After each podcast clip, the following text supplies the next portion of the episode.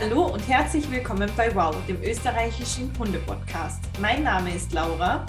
Und mein Name ist Kerstin. Wir freuen uns sehr, dass du heute zu einer neuen Podcast-Folge eingeschaltet hast.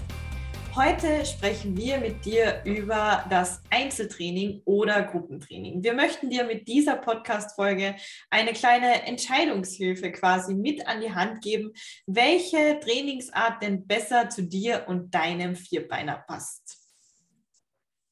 Genau, also heute haben wir wieder ein tolles Thema ausgepackt, weil, wie Laura und ich von vielen ähm, Kunden einfach oft zu hören bekommen, hm, soll ich lieber das Gruppentraining buchen oder das Einzeltraining besser für mich? Und man merkt auch so auf Instagram in der Hundeszene, dass das immer eine total spannende Frage ist, weil es gibt auch Menschen, die gar nicht wissen, dass man mit dem Hund ins Einzeltraining kann oder glauben, man muss man kann nur mit Hunden ins Einzeltraining gehen, die vielleicht äh, Verhaltensproblematik haben oder vielleicht wirklich irgendein störendes Verhalten zeigen, wie ähm, ewiges Bellen oder ähm, ja, Leinenpöblerei etc. Aber wir wollen das ein bisschen aufbrechen und da zeigen wir euch mal unsere Vor- und Nachteile, ähm, wo die Laura nicht was wir sagen, was passt zu welchem Mensch-Hund-Team. Und bevor wir starten, ähm, möchte ich euch gleich noch mal darauf aufmerksam machen, falls ihr aus Oberösterreich seid. Ähm, schreibt mir da gerne mal auf Instagram, wenn ihr Bauhunde-Podcast-Hörer seid und aus Oberösterreich. Das ist immer für Laura und mich schwer zu fassen, wer bei uns in der Nähe wohnt. Ähm, ich habe nämlich, ähm, seit Jänner gibt es bei mir einen neue, neuen Kurs und zwar ein Gruppenprogramm. Warum und wieso, das klären wir jetzt dann gleich auf. ähm, und da könnt ihr euren Hund äh, ja, Freizeit, äh, Freizeitbeschäftigung mit eurem Hund machen. Also da machen wir alles Mögliche von Hundebegegnung üben bis zum Mantrailing, bis Spurensuche, bis Fotospaziergang mit einer Fotografin ist da ziemlich alles dabei. Wenn ihr da Lust drauf habt und euch denkt, ja, das wäre was für mich, dann schaut gerne mal in die Shownotes und ich verlinke euch dort den Link und schaut gerne vorbei. Ich würde mich sehr freuen, wenn ich die ein oder andere Podcast-Hörerin mal live bei mir in Oberösterreich sehe. Genau, aber ich hätte gesagt, wir starten gleich mal los. Vielleicht nochmal eine kleine Definition am Anfang, Laura. Was ist denn ein Einzeltraining, genau, oder was ist ein Einzeltraining für dich und was ist ein Gruppentraining für dich? Wo siehst du da in der Definition die Unterschiede einfach? Okay, äh, ich glaube, dass wir da zwar eh gleicher Meinung sind, aber ich, ich versuche es mal zu definieren. Ähm, ein paar Einzeltraining würde ich sagen, bedeutet, dass man einen Hund äh, bzw. ein Mensch-Hund-Team im Training hat. Ähm, natürlich würde Einzeltraining für mich auch bedeuten, wenn ich eine Hundebesitzerin oder einen Hundebesitzer im Training habe, der irgendwie zwei Hunde hat ähm, und ich mich aber wirklich nur mit diesem Team quasi auseinandersetze, das ist für mich ähm, Einzeltraining. Und Gruppentraining bedeutet für mich ähm, immer, wenn ich ja ab zwei Hunden, die halt nicht aus dem gleichen Haushalt sind, ist es quasi für mich ähm, Gruppentraining, weil ich mich dann halt ja mit verschiedenen Familien, verschiedenen Hunden auseinandersetzen muss. Und ich kann natürlich auch nicht ähm, meine äh, gesamte Aufmerksamkeit einem Hund quasi schenken oder einem Mensch-Hund-Team. Ähm, bist du da gleicher Meinung oder wie sieht das für dich aus? Ja, voll. Also würde ich genauso unterschreiben. Wichtig ist, glaube ich, auch noch, die Laura und ich sind ja eher ja, bekannt dafür, dass wir eigentlich eher Einzeltrainings machen. Also Laura und ich machen, glaube ich, ja, 80 Prozent von unseren Trainings sind Einzeltrainings. Ähm, auch aus dem Grund, weil ich glaube, da kann ich auch für uns beide sprechen, wir einfach der Meinung sind, dass man so als Hundehalter einfach mehr mitnimmt. Also was ich vielleicht in ähm, zehn Gruppeneinheiten oder sagen wir mal fünf Gruppenstunden lerne, kann ich vielleicht in ein, zwei Einzeltrainingsstunden lernen, weil eben Trainer, Trainerin vollen Fokus auf dieses eine Mensch-Hund-Team hat. Und wir sehen natürlich als Trainerinnen auch ähm, gleich, okay, war da jetzt vielleicht die Körperhaltung falsch? Ähm, wurde das Signal falsch gegeben? Und das kann ich alles in einer Gruppe nicht sehen als Trainer. Das geht gar nicht. Ich kann nicht, ich habe keine äh, fünf, sechs Augenpaare. Äh, für vielen klassischen Hundeschulen gibt es auch noch Gruppengrößen von acht bis zehn Mensch-Hund-Teams, was ja die Laura nicht sowieso nie machen würden. Äh, weil da ist halt wirklich so eigentlich äh, selbstständiges Arbeiten, man trifft sich halt, aber okay, man macht halt, man macht halt, wie man sich denkt. Und der Vorteil beim Einzeltraining sehe ich auch noch ergänzend ganz klar darin, dass man wirklich sagt, okay, ähm, ich kann da wirklich den Trainer drüber schon lassen, mache ich denn das richtig? Wenn ihr die Folgen Klickertraining kennt oder auch die Klassiker wie Boxen, Deckentraining, aber auch Leinenführigkeit oder alleine bleiben, ihr werdet, wenn ihr immer in der Gruppe das arbeitet, ich meine, alleine bleiben macht man nicht in der Gruppe meistens, aber ich sage nur, wenn ihr in der Gruppe das abarbeitet, wird euch der Trainer nie sagen, okay, ähm, außer er sieht es zufällig, ihr klickt immer im falschen Moment, weil vielleicht der Hund schon wieder ganz anderes Verhalten zeigt oder ihr bestätigt im falschen Moment oder weiß nicht was. Also das ist, finde ich, die größte Schwierigkeit einfach auch im Gruppentraining. Und ähm, was, glaube ich, auch an dieser Stelle noch wichtig ähm, sind, sind zwei Aspekte. Und zwar, ähm, auch weil du die Gruppengröße schon angesprochen hast. Ähm, ich bin ja schon Tierschutz qualifiziert und Kerstin äh, wird früher oder später sicherlich auch mal diese Prüfung ablegen. Ähm, da gibt es ja eigene Regeln in Österreich und da muss Kerstin noch ein bisschen warten, leider. Aber äh, was ich eigentlich sagen wollte, ist, es gibt so eine ja, Gruppengröße, die man eigentlich auch als Tierschutz qualifizierter Hundetrainer tatsächlich einhalten muss, wenn man ähm, eine Gruppe macht. Und da ist es tatsächlich so, dass man sagt, okay, bis fünf Teilnehmer ähm, ist es okay, wenn sich ein Trainer darum kümmert. Ab sechs Teilnehmern sollten es immer zwei Trainer sein. Und ähm, der zweite Aspekt ist auch, ähm, dass wenn man in einem Gruppentraining ist, jeder Hund funktioniert anders und viele Wege führen nach Rom. Das ist immer so was, was ich halt definitiv bestätigen kann. Und man kann im Gruppentraining halt niemals eine Sache für alle Hunde genau so erklären. Es, es gibt nicht die eine Sache, die für alle Hunde funktioniert. Und da ist es eigentlich fast immer so, dass dann irgendjemand hinten bleibt, außer er merkt selbst, okay, mit diesem Weg funktioniert es nicht und spricht den Trainer an, ähm, weil wie gesagt, der Trainer sieht es vielleicht nicht immer und bucht sich dann noch eine Einzelstunde oder was auch immer. Da, diese Fälle gibt es natürlich auch, aber man kann einfach nicht, wenn man da sechs verschiedene Hundetypen drinnen hat, ähm, auf alle sechs verschiedene Hundetypen im gleichen Ausmaß eingehen. Das ist einfach ganz normal und menschlich. Das ist auch ganz wichtig. Also wir wollen euch jetzt nicht abraten von Gruppentrainings, das ist ganz wichtig, sondern es ist einfach ein anderer Erfolg und es kommt auch immer darauf an, was ihr lernen wollt. Wenn ihr jetzt echt sagt, so wie zum Beispiel, ähm, euch geht es um Hundebegegnungen und auch, wie kann ich meinen Hund auslasten, ähm, ist zum Beispiel so ein Alltagsprogramm wie bei Kerstin ideal, weil da kann man schon sagen, okay, ähm, so vor allem Mantrailing und Co., da kann man sich immer den einzelnen Hundetyp auch anschauen, auch bei Hundebegegnungen. Man hat unterschiedliche Typen im Training, mit denen man gleich die Hundebegegnungen üben kann. Also das ist super. Aber Leinenführigkeit zum Beispiel funktioniert nicht immer mit Weg A, sondern es gibt noch Weg B, C und Co. Mhm. Und das mhm. ist halt auch ganz wichtig. Da habe ich auch ein schönes Praxisbeispiel, auch bei der Leinenführigkeit, auch bei Fokus-Achtsamkeitsübungen, also Aufmerksamkeitsübungen, dass der Hund uns beachtet, wenn wir draußen sind. Ähm, habe ich auch ein Team gehabt, ähm, da hat mein, meine zwei, drei, glaube, du wirst das wahrscheinlich auch sagen, jeder Hundetrainer hat seine zwei, drei Standardübungen, die macht man halt. Ähm, natürlich auch wieder schauen, mit welchem Hund passt welche. Bei diesem Hund hat keine funktioniert.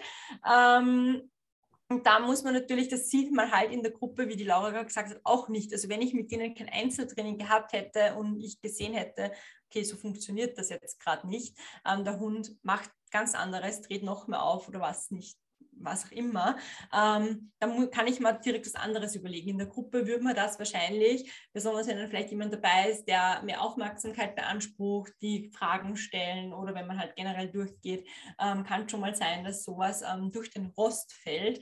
Und eh wie die Laura gesagt hat, dann ist es halt wirklich gut, wenn man entweder also proaktiver Kunde ist, also wenn man wirklich sehr äh, proaktiver Hundemensch ist, der sagt, okay, ich spreche meinen Trainer an und dann macht man da was Neues hin und her. Ähm, wenn ich aber eher vom Typ her so bin, ähm, dass ich sage, ja, ich will eigentlich jetzt da keine Aufmerksamkeit erregen und ich habe vielleicht sogar Angst, dass ich das falsch gemacht habe, was ja auch ganz oft ist, Angst, dass der Hund das nicht schafft, Angst, dass der, dass der Hund irgendwie schlechter ist wie die anderen Hunde, was ja alles Blödsinn ist, aber ich verstehe, wenn man diese Ängste hat, das hatte ich auch in meiner ersten Hundeschule mit der Flummi, ähm, ja, dann ist halt einfach schwierig, dann traut man sich auch oft nicht zu sagen. Und eben die Laura gesagt halt so, für eins, also für Leinenführigkeit zum Beispiel ist Einzeltraining eigentlich das Beste, was man machen kann. Also vielleicht können wir eh kurz nochmal aufzählen, Laura, ähm, für was würdest du denn sagen? Also wir zählen jetzt am besten ein Problemchen auf ähm, oder halt Herausforderungen mit dem Hund und ähm, was würdest du sagen, ist für Einzeltraining wo Einzeltraining das bessere Trainingstool ist als jetzt Gruppentrainings? Welche Probleme oder Verhaltensweisen oder welche, äh, welches Alter vom Hund würdest du wo einordnen? Also, ich würde mal sagen, was, glaube ich, ganz viele, die an klassisches Gruppentraining denken, gar nicht beachten, ist, ähm, hat man Probleme in den eigenen vier Wänden. Wenn man Probleme in den eigenen vier Wänden mit dem eigenen Hund hat, dann macht ein Gruppentraining logischerweise keinen Sinn sondern ihr solltet euch immer einen Trainer suchen. Ich erlebe das immer wieder, dass Menschen Probleme zu Hause haben und dann halt irgendeine Hundeschule anschreiben und dorthin gehen und sich wundern, warum das Problem sich nicht löst. Ähm, es kann sich nicht lösen, denn ihr müsst schon dort auch üben, wo das Problem auftritt. Ähm, dann würde ich euch Einzeltraining auch empfehlen, wenn ihr an der Leinenführigkeit arbeiten wollt oder wenn euer Hund zum Beispiel territoriales Verhalten zeigt. Also da haben wir ja auch in der letzten Podcast-Folge darüber gesprochen. Ähm, oder auch wenn ihr Probleme bei Hundebegegnungen habt, die schon so extrem sind, dass ihr sagt, okay, ihr braucht da jetzt wirklich wirklich mal den Fokus vom Trainer auf eurem Hund, dann würde ich euch auch definitiv empfehlen, ähm, ins Einzeltraining zu gehen. Genauso wie wenn euer Hund Ängste zeigt. Also wenn euer Hund jetzt zum Beispiel Angst hat vor keine Ahnung, dem Spaziergang oder dem Müllwagen oder was auch immer, dann würde ich euch auch Einzeltraining empfehlen. Und ähm, was ich immer machen würde, ist, wenn ihr euch zum Beispiel einen Hund aus dem Tierschutz holt, ähm, dann würde ich immer mit einem Trainer wirklich sprechen. Dann würde ich immer den Trainer um Rat fragen, so was passt für diesen Hund jetzt wahrscheinlich am besten, weil es gibt halt Tierschutzhunde, die sind so und es gibt Tierschutzhunde, die sind so. Das kann man jetzt nicht pauschal sagen, dass die immer ins Einzeltraining gehören zum Beispiel. Und ähm, generell in der Pubertät zum Beispiel ist es auch so, dass ganz viele Hunde, die eigentlich äh, auch die Welt Welpengruppe gewö gewöhnt sind oder ähnliches, dass die sich dann plötzlich in der ähm, Gruppe nicht mehr konzentrieren können. Das liegt ganz oft an den Hormonen. Ähm, und auch da würde ich mir überlegen, okay, mache ich eine Pause und arbeite in der Zwischenzeit alleine weiter oder brauche ich die professionelle Unterstützung? Dann würde ich auch empfehlen, dass ihr vor allem in dieser Phase ähm, auch eher ans Einzeltraining denkt. Fällt dir noch was ein? Ja, ich finde es ja ganz wichtig ähm, zum Thema Welpen und Junghunde. Ähm, da habe ich ja interessanterweise auch jetzt im Herbst zwei Programme nennt sich, weil es immer Kombimodell aus Einzelstunden und Gruppenstunden ist. Und da ist auch immer ganz spannend. Also ich würde auch nie raten, weil du gerade die Welpengruppe angesprochen hast, in so eine Welpenspielgruppe zu gehen. Es gibt ja auch ganz oft, dass man einfach nur zum Hundeplatz geht, dass die Hunde dort spielen können, dass man die frei laufen lässt, dass die ja, einfach Spaß unter Anführungszeichen miteinander haben, weil da passiert es dann ganz oft, dass ähm, dort erstes Mobbing entsteht und besonders bei Welpen, dass sie dann dort die ersten Ängste oder Stressfaktoren oder weiß nicht was alles entdecken mit anderen Hunden, die ersten neg negativen Erfahrungen machen oder vielleicht sogar die ersten positive Erfahrungen für den Hund, die aber sich negativ äh, für uns auswirken, wenn wir alles, also vieles, was ein Hund ja mag, wollen wir ja nicht. Also zum Beispiel dieses aufgeregte an der Leine hinziehen zu anderen Hunden, weil der Hund gelernt hat, er darf eh immer mit jedem Hund spielen, dem er begegnet. Dann haben wir ganz schnell einen kleinen Leinenrambo. Also da muss man immer aufpassen. Sucht euch, wenn ihr Gruppentrainings macht, ähm, ein Gruppentraining, wo ihr wisst vom Trainer, der äh, macht das kontrolliert. Also ich lasse zum Beispiel in meinen Gruppenkursen, lassen wir die Hunde schon mal frei laufen, also miteinander laufen, aber das Ganze ist kontrolliert. Das heißt, wenn ein Hund gemobbt wird beispielsweise, werden die anderen Hunde zurückgerufen, beziehungsweise machen wir das auch ähm, kurz, um uns die Körpersprache der Hunde anzusehen. Weil Körpersprache ist ja auch wieder so eine Sache, die total wichtig ist, dass wir überhaupt verstehen können, was unser Hund denn da sagt, was der will. Ähm, und ja, also dahingehend würde ich auf jeden Fall dazu raten, dass man da den Hörer in die Hand nimmt und vielleicht die Hundeschule vorab mal anruft und sich erkundigt, okay, wie sieht denn das dort so aus? Ähm, ist es kontrolliert oder ist eigentlich nur wildes Zusammentreffen? Ähm, und auch wenn die nur sagen wir mal, zweimal zehn Minuten in einer Einheit, also in einer Stunde spielen, ist das schon total viel. Also da wirklich aufpassen, weil der Hund soll ja eigentlich lernen, dass der Fokus bei uns Menschen liegt und nicht bei den anderen Hunden. Also der Spaß kann auch bei uns Menschen stattfinden und nicht immer bei anderen Hunden. Und ja, ich glaube, das zieht sich einfach so durch das ganze Gruppentraining durch. Und ich glaube, Laura, das ist auch so großer Grund, warum wir beide eher Fans von Einzeltrainings oder halt kleineren Gruppen sind, kontrollierte Gruppen. Was meinst du? Ja, ich glaube einfach generell, ich, ich weiß nicht, wie es dir geht. Ähm, Flummi war ja schon äh, ja, kein Welpe mehr, als sie bei dir mhm. eingezogen ist, aber ähm, ich hatte Liti ja schon von Welpe an und ich gebe zu, wir waren nie in einer Welpengruppe, nie. Mhm. Und ich würde eigentlich schon sagen, dass sie ein eher sozialer Hund ist, der halt sehr direkt ist, aber gut, sie ist nicht gemein oder so, äh, sondern sie sagt halt, was ihre Grenzen sind und die sollten die anderen halt einhalten, sonst wird sie ein bisschen böse.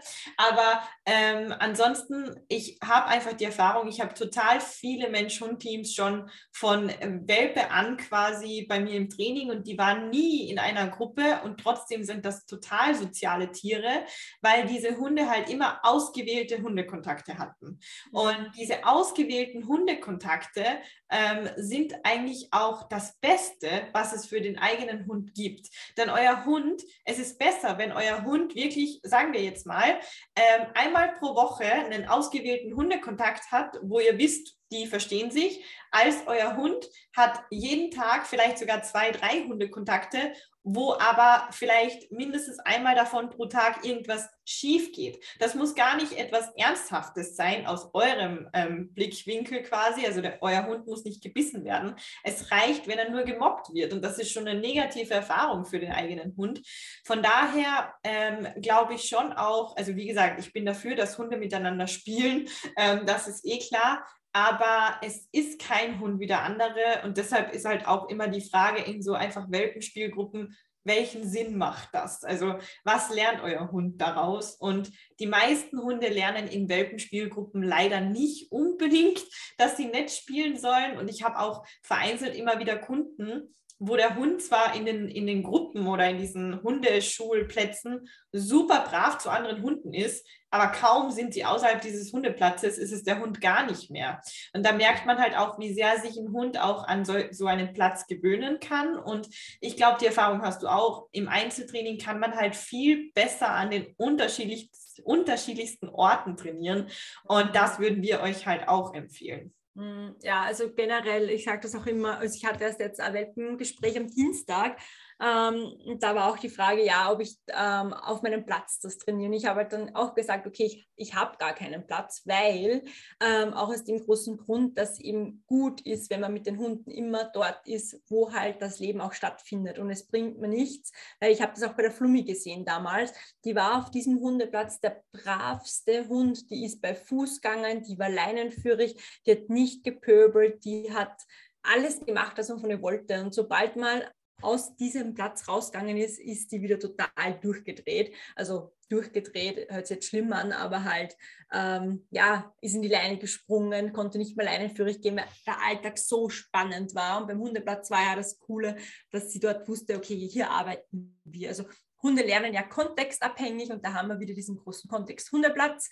Ähm, daher mache zum Beispiel ich auch, wenn es Gruppentrainings sind, das immer irgendwo anders. Im Idealfall sogar, wenn wir Kunden, die dabei sind und sagen, okay, ähm, ich wohne da und da und das ist noch im guten Einzugsgebiet, wo alle gut hinkommen, dann fahren wir mal alle dort und dorthin, dass der Hund dort einfach vielleicht die normale Gassi-Runde, dass wir dort was machen, dass der eine Hund nochmal vertiefender verstehen kann, okay, wir üben auch hier bei meiner normalen Gassi-Strecke und nicht irgendwo anders oder nicht auf diesem einen Platz, wo wir alles gemacht haben. Also das finde ich auch immer so besonders mit dem Stichwort, dass ja auch der Podcast irgendwie dafür steht, dieses alltagstaugliche Training.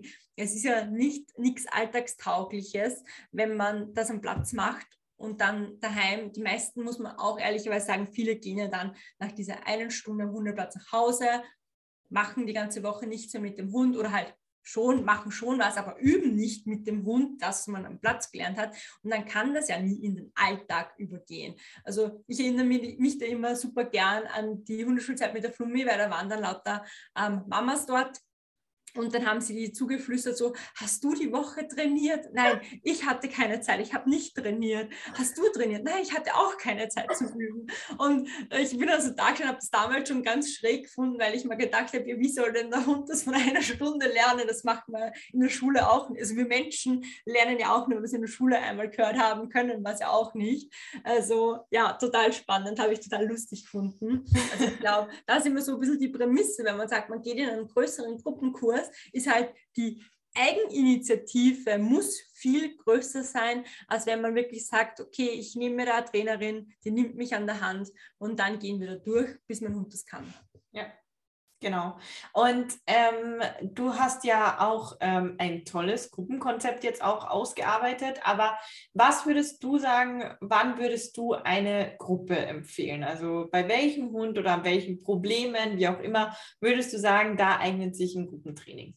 Also Gruppentraining finde ich, ähm, habe ich auch schon mal ab, ich im, war im Sommer letztes Jahr ein kleines Problem, weil ich das missverständlich ausgeschrieben hatte und die wollten dann mitgehen bei meinen Social Walks, ähm, neue Kunden von mir, neue Mensch-Hund-Teams und ich habe dann gesagt, naja, man muss vorher Einzeltraining halt abhalten. Also das ist für mich auch immer ganz wichtig, weil ich muss dieses Mensch-Hund-Team kennen. Wenn ich nicht kenne, kann ich ja kenne ich dir nicht. Ich weiß nicht, ob der Hund ein Problem hat mit anderen Hunden, ob der Probleme hat mit Menschen, mit gewissen Geräuschen. Ähm, ja, wie der die Gruppe beeinflusst. Also das ist immer so, finde ich, eine Prämisse, dass man den Hund ein bisschen kennenlernt vorab.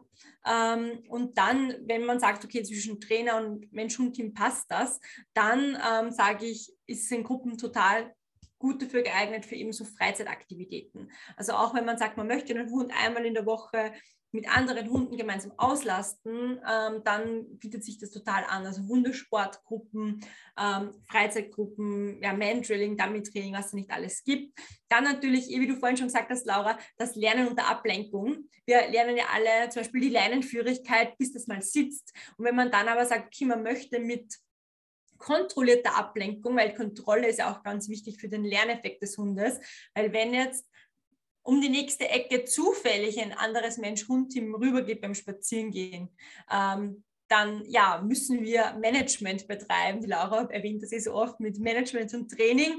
Dann müssen wir Management betreiben. Dann können wir nicht mehr trainieren, weil das einfach plötzlich zu schnell passiert ist. Und wenn wir aber in einer Gruppe sind, wo zum Beispiel alle dasselbe Problem haben, nämlich Leinenführigkeit und oder Hundebegegnungen, dann kann ich sagen als Trainerin, okay, ihr stellt euch dahin, ihr stellt euch dahin und wir gehen jetzt kontrolliert vorbei. Und jedes Mensch-Hund-Team weiß, dass es sich auf das andere Mensch-Hund-Team verlassen kann. Also das ist da finde ich der größte Vorteil eigentlich bei solchen Gruppentrainings, dass man einfach weiß, ähm, als Hundebesitzerin, ich weiß jetzt, wie das andere Menschen und Team reagieren wird. Also die haben ja auch ihre Anweisungen, die machen jetzt nichts Unvorhergesehenes, da kommt jetzt kein Hund ohne Leine auf mich zugerannt zum Beispiel.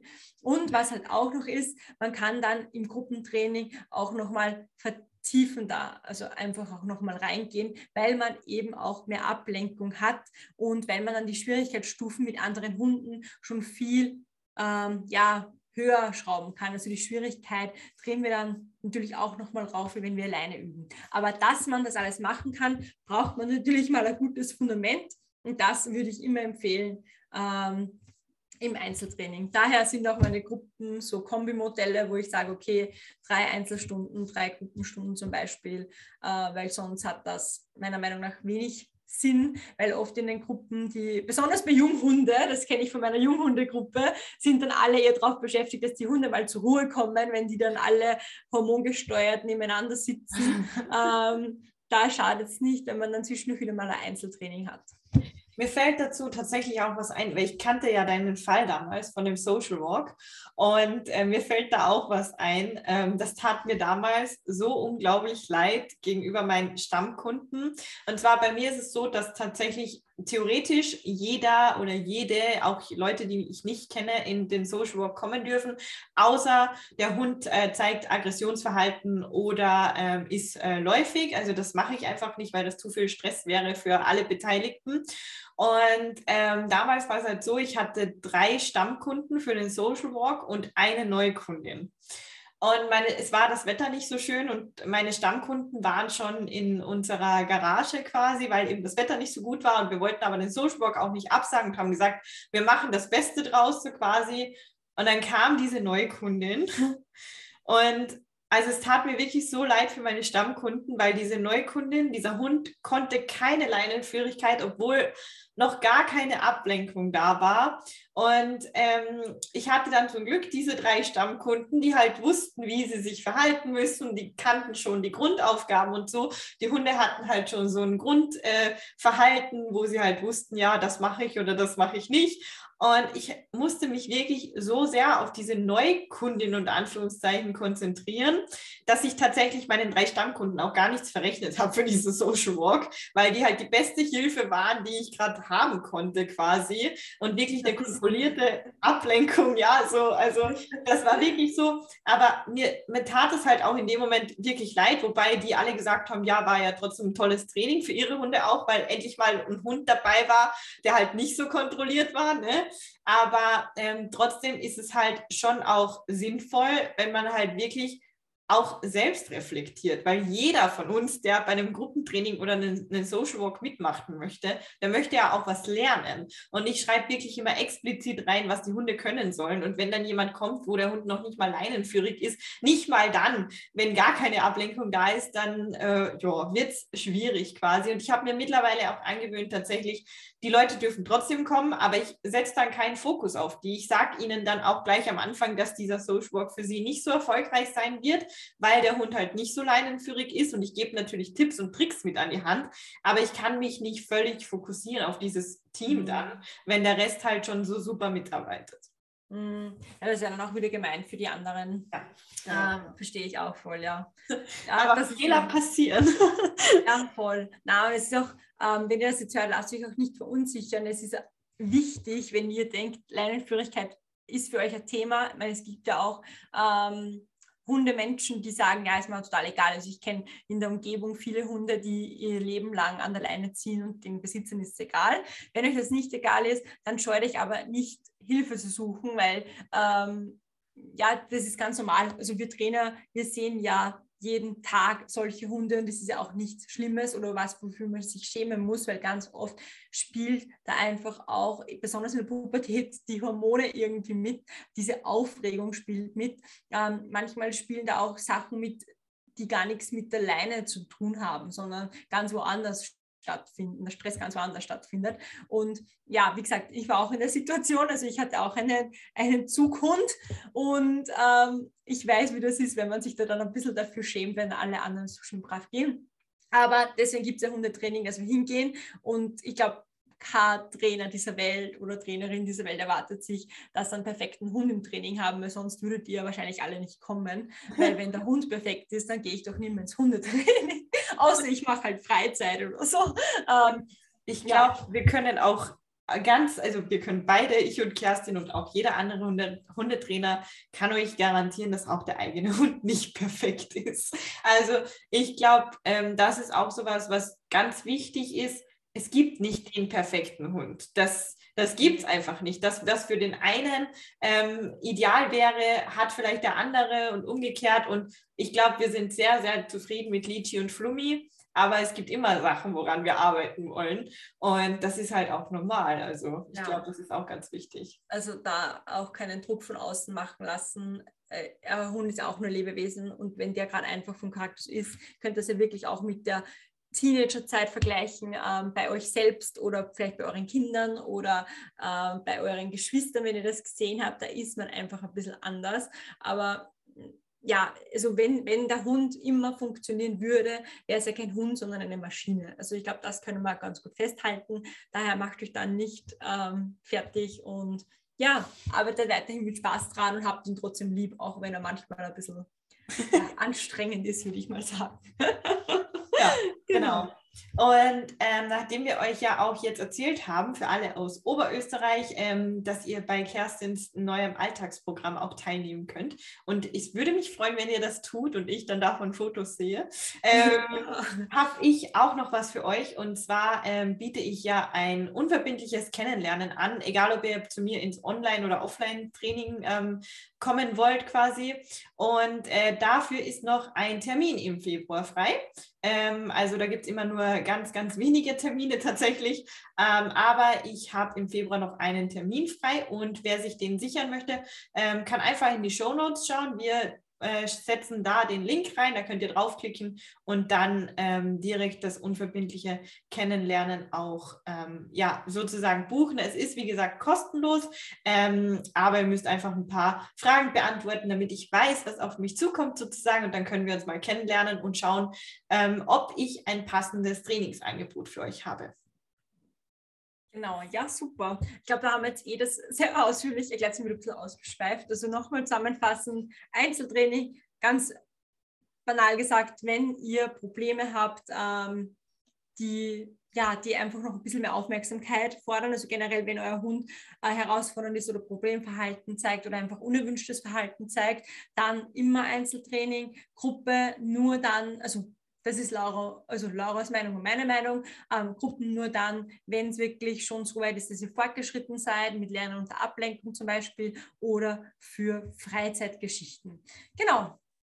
Ja, ähm, das war es soweit von uns. Ähm, wir freuen uns, wenn ihr uns auch ein Feedback gebt, egal ob auf Instagram oder auf Spotify oder Apple ähm, Podcasts oder YouTube. Und ähm, bis zur nächsten Podcast-Folge wünschen wir euch erstmal einen entspannten Alltag mit deinem Hund. Deine Laura und deine Kerstin.